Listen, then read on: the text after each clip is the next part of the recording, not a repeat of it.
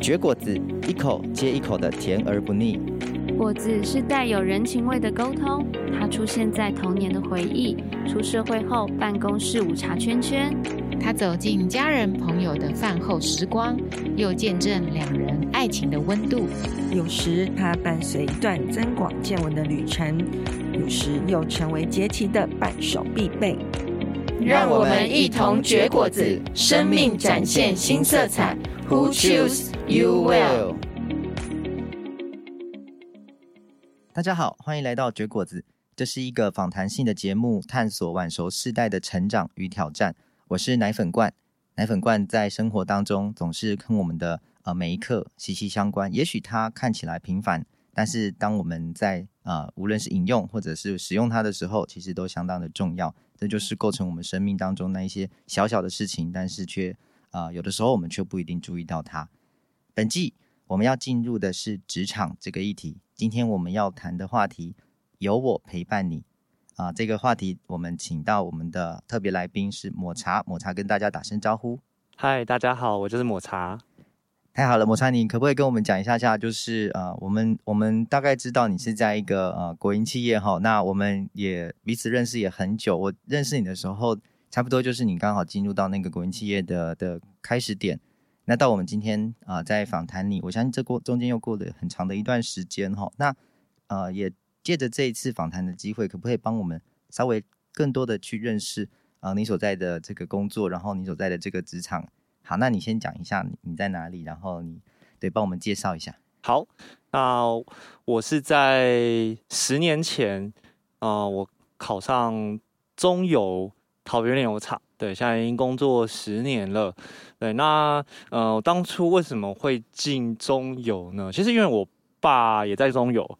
对，然后啊、我毕业的那一年就是当当年遇到算是。那个经济大海啸吧，二零零八年的那个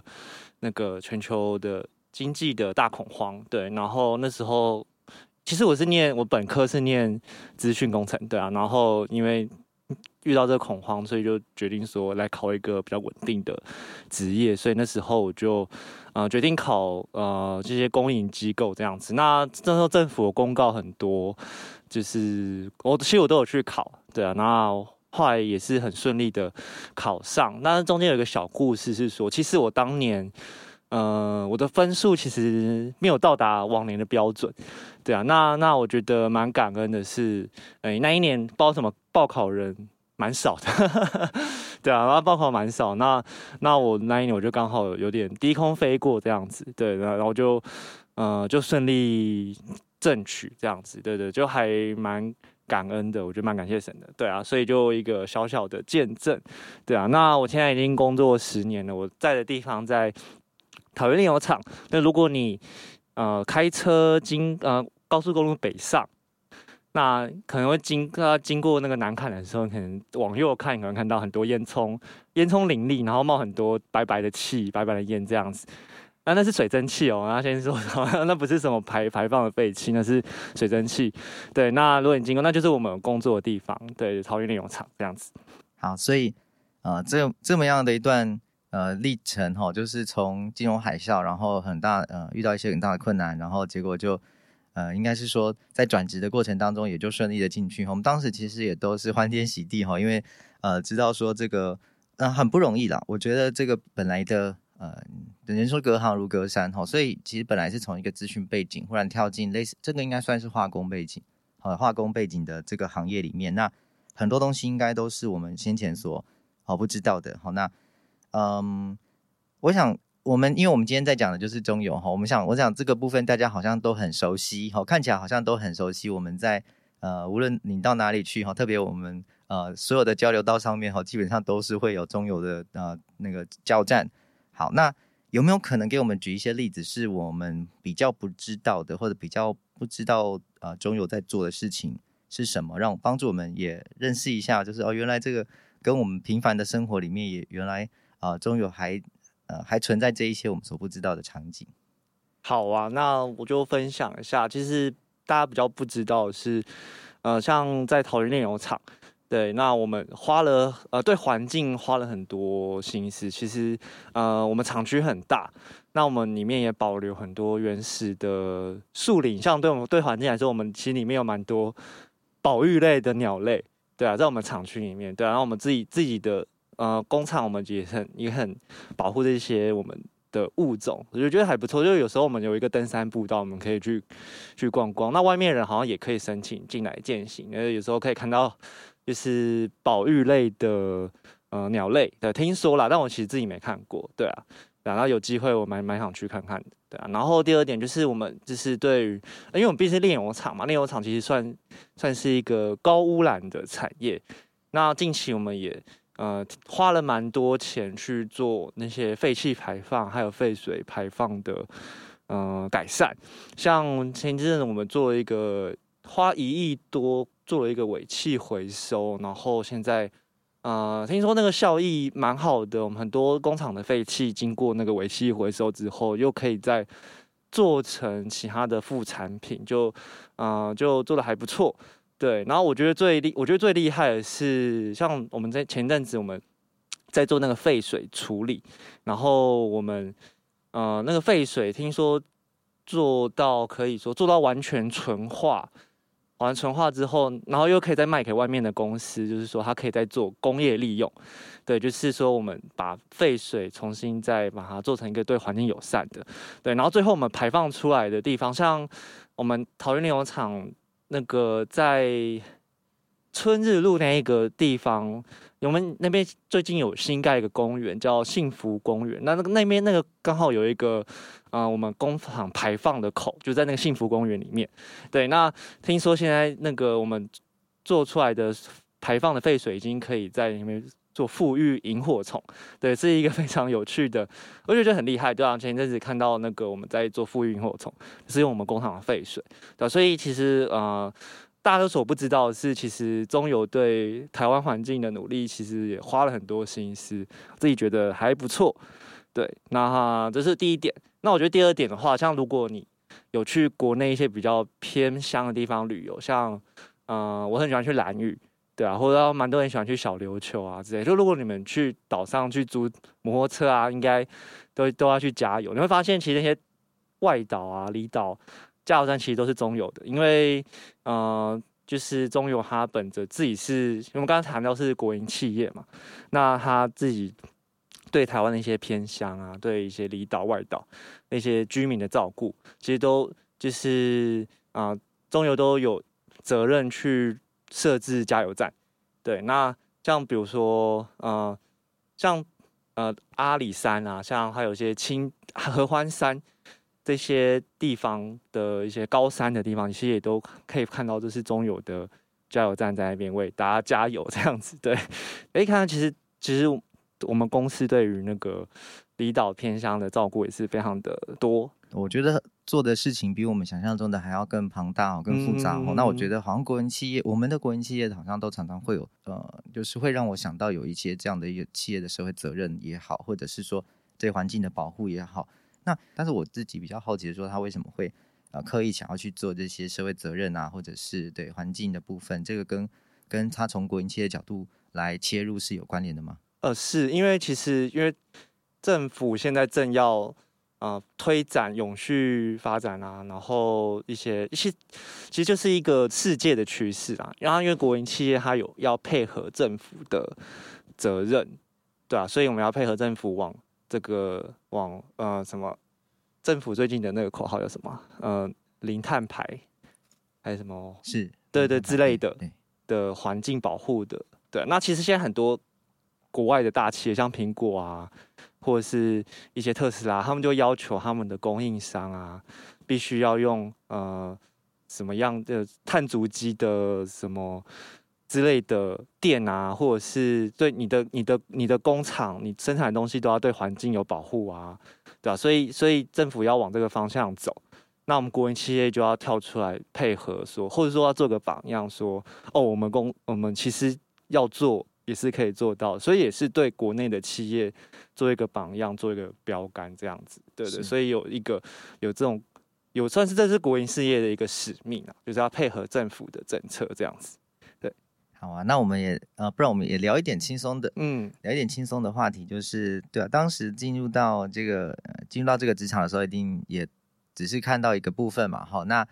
我的意思说，当时进入这个职场的时候，觉得说有有什么呃，觉得比较算是一种文化冲击，就是因为毕竟你原来的呃行业可能大学的时候也不是学这个嘛，所以呃一开始进去的时候，对自己来讲最最有印象，或是说对呃冲击的地方是在哪里？嗯，像呃，我觉得，因为其实中游员工。其实他是因为他民国六十几年就成立了，所以其实大部分人年纪都蛮大。对，那我刚进来的时候，因为其实我也是外外行人嘛，那其实其实对于学长，我觉得学长他们就有点日式的那种企业风格，那就有点像说，哎，教导他教导，比如说，哎，我们有一个机台，他要怎么操，怎么启动它，他会跟你讲个步骤 A B C，那这个步骤 A B C 的话。那有，那他就只跟你说 A B C，他不会说，哎、为什么要 A，然后，然后之后的什么原因，然后又跳到 B 步骤，然后再进到 C 步骤。他其实有个脉络，但是我觉得日学长的教导，我觉得文化冲击是，就是他们觉得，哦，就是这样，我告诉你就是 A B C，那你就照做就好，你不要问为什么。对，我觉得其实对我们这种年轻一代的，呃。也是学理工的人士，其实会有一点，呃，文化冲击，其实也会有点疑惑，我为什么要 A B C？我想了很久，我我为了想 A B C 这件事，我应该想了八年，才知道为什么是 A B C。对，对，对，其实我现就是就是我现在已经十年了嘛，就终于渐渐搞懂以前学长为什么要这样教，我花了很多年。对对对，所以其实我对我来说，一开始的文化冲击是这样子，我就觉得中油算是有点日日式的管理那种感觉。好，那我们就先呃暂时在这里休息一下，我们先进一段音乐。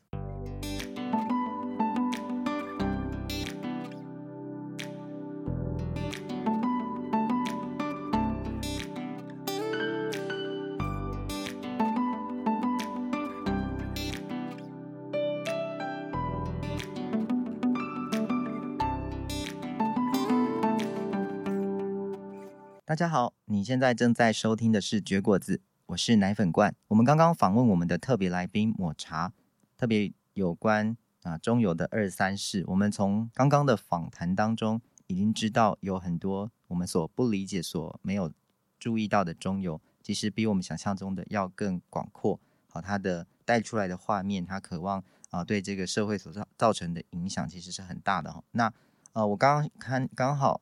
我最近在看一个新闻的时候，就提到。啊，最近大家不晓得知不知道，就是在二零二二年五月的时候啊，就是有一个国家，我们亚洲的邻近国家斯里兰卡，那它呢，啊，这个新闻的标题是它面临七十多年来最严重的经济危机。哈，那这个经济危机其实也是基于就是它的统治者的呃决策，然后也引发了啊进一步的燃油以及粮食短缺的问题。那它油价上涨之后就。啊、造成很多民生嘛，吼，那还有更多的通膨的问题，所以整个国家是陷入一个岌岌可危的状态。我就发，我们就看到说，原来平凡的东西、小小的事物，当我没有去留意管理好它的时候呢，那其实这个问题会演发成很大的一个灾难和经济的危机。吼，那不论是民生啊，那甚至是整个你看，啊，整个国家其实都陷入一种动荡不安。那我们也来谈一谈，就是说，啊、我想我们。大部分的人也许并不一定知道中油他做了哪些事情哈，可是我们大家最有感觉的应该就是油价哈。那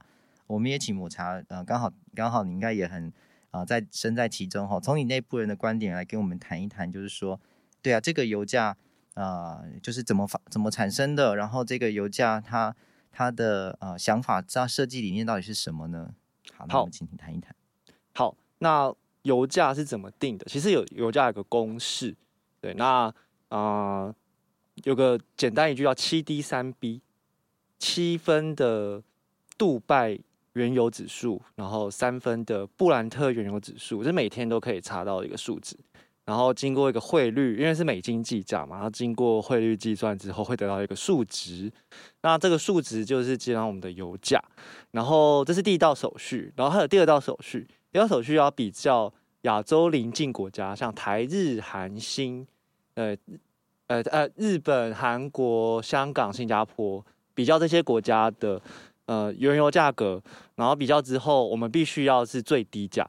对，比较最低价。然后那如果有比哪个国家高，我们就要自动再降低这样子。然后第二第二步叫比较亚洲邻近国家，然后第三步就是我们最近在做叫做通膨补贴。像我们最近其实因为世世界上的通膨很严重，所以那个原油价格啊，它其实标得非常高。对，那其实现在现在的我们台湾的油价其实并不是反映，不是我刚刚前面讲到七 D 三 B，其实已经我们已经降，我们已经特别比那个价钱再降低了三块钱。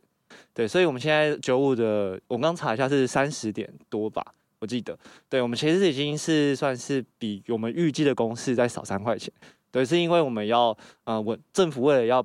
防止我们台湾通膨的严，就是通膨就是变得严重，所以就是刻意的压低油价。对，所以我们这个这第三步叫通膨补贴。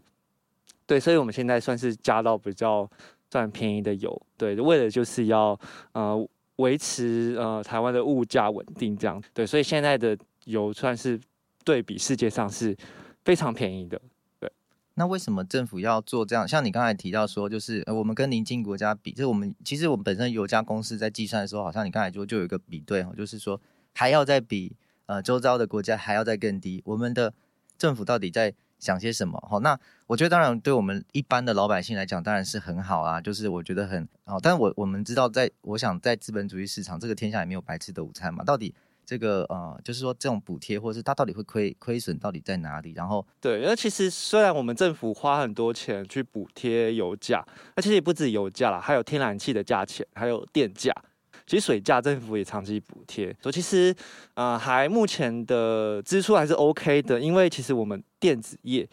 对在这几年。赚了非常多的钱，像半导体业啊、电子业啊，其实贡献了非常多的税收。那政府就把这些税收拿来转移啊，补贴油价、电价、天然气价。对，就是为了让，呃，就是我觉得就有点，就是在让财富可以重新的公平再分配，这样。这可能是大家比较不知道的事情啊。最近大家缴所得税啊，缴什么税啊？其实你缴税，它很多时候是让台湾的财富再重新再公平的分配，这样子。所以比对一个完全。好像资本主义化的一个啊、呃，就是油品市场的话，我觉得好像就这种少数的，好就是寡占性的企业，它好像都有些它特别，特别是由政府来来经营的时候，它都有一些特别的呃考量，好去照顾到我们大多数人的一些家庭。但是我我刚才还，有想到一点，就是说，那那对我们的呃，如果长期这样的亏损下去的话，对我们就是本身因为你们内部员工嘛，那。呃，他也应该是要去照顾到自己内部员工的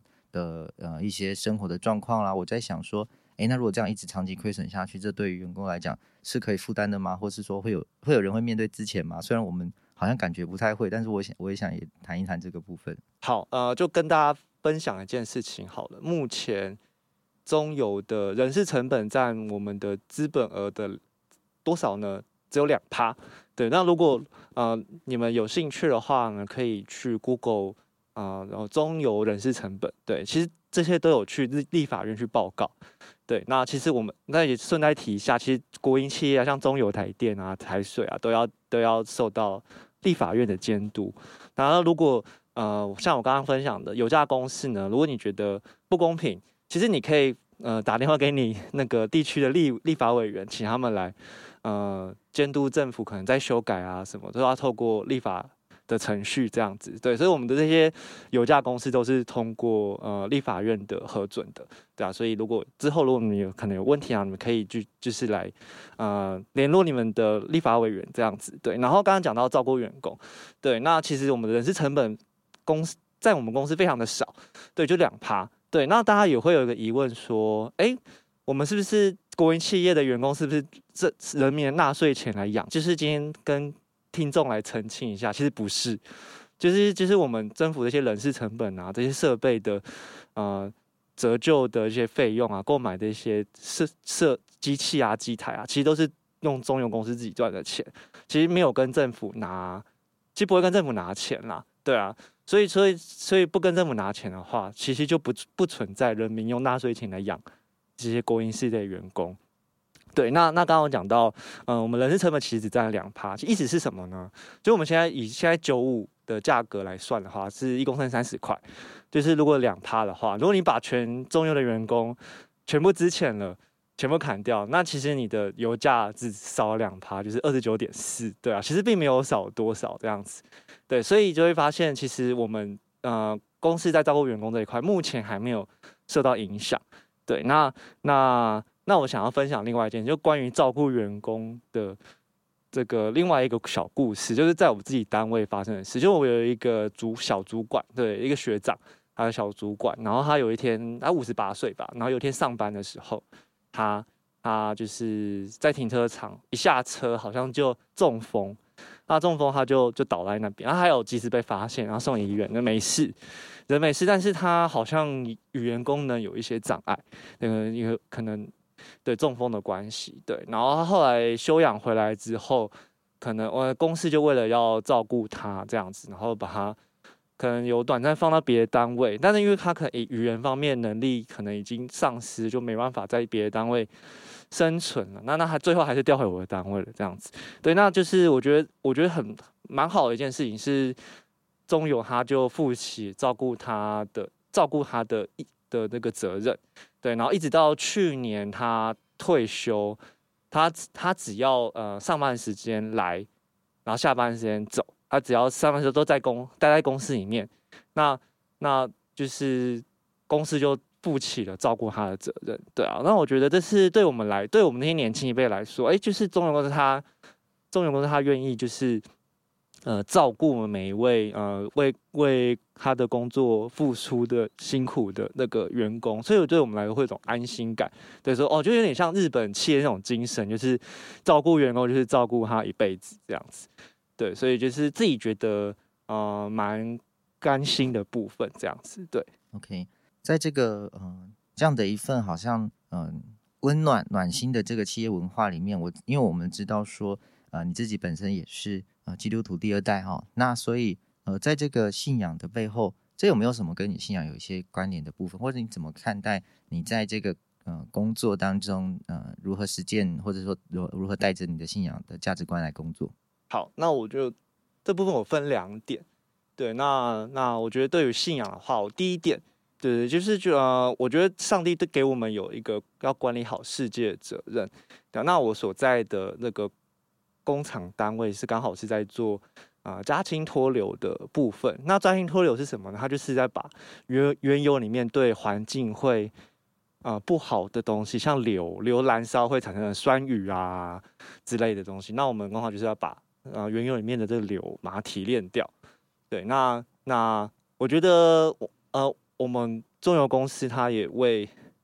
呃、为算是为了环境尽一份努力吧。我们可能法规定零点五 ppm。那我们就把它降到零点二、零点三这样子。对对对，我们就呃尽量尽我们所能的，呃把有对环境有害的物质，我们把它降到最低。那我觉得就是这对自己有一个荣誉感，所以我在管理这个上帝所托付我的世界。对，然后我尽量让这些产品可以永续的发展。那这是第一点。那我觉得就是自己觉得蛮有荣誉感的，对啊。然后第二点是呃。我想到圣经中的国营企业，对，然后如果要看到创世纪约瑟的故事，那约瑟那时候他在埃及当宰相，对，他成立的第一间国营企业就是他收购粮食，对，那他七，但是埃及经历七年的丰收年，他丰收年他就是储存很多粮食，他并没有就是就是拿来做其他事情，他就把它储存起来，然后遇到七年的荒年的时候，他就把这些粮食。分分配给百姓，然后甚至给其他邻近的国家，对啊，那我觉得就是这就是圣经中第一个国营企业，其实也是这样子。我们赚钱的时候，呃，中油赚钱的时候，我们就把这些钱存起来。而像遇到今年这种通膨严重，然后有有战争的时候，我们就把这些钱呃补贴下来，这样子，所以大家就可以加到相对便宜的油。对，那我觉得这对我的信仰使命就是我做到了让。财富可以公平的分配，然后这也是上帝托付给我要管理好这个世界，他所创造的世界的责任责任这样子。对，所以自己觉得说自己正在与上帝同工，这是我自己对国营事业的一个呃使命。我觉得也跟上帝的使命也有重合的部分。对，哇，太棒了！我觉得今天听到的是一个好像从呃小小的一步，我们每一天，好、即便只是一个平凡的工作，就是脱流的工作，我想带着一种好像，呃，上帝是这个世界的主宰，或者是我们则是他的那个管家。好，在这一种的角色的分配上面，我们好像进入另外一种故事里面，在这个故事里面，我们啊、呃、每一天的一小步，好像其实都跟这个世界、跟这个社会的脉动息息相关。我们连接这个世界，而不是只是好像一个类公务员哈，我们好像只是在某一个封闭的体系当中工作而已。发现我们跟越来越多的连接，好，所以呃今天的。主题我不知道，对于我们啊、其他听众朋友来说，诶，你是不是也有类公务员的朋友，或者你本身就在从事这样的工作呢？也许我们换一个角度来思想，啊、即便平凡，但是却一点也不平凡。我们呃渴望我们听到你更多的回应。那我们这一集我们就访谈到这边，我们一起跟听众朋友说声拜拜，拜拜，拜拜。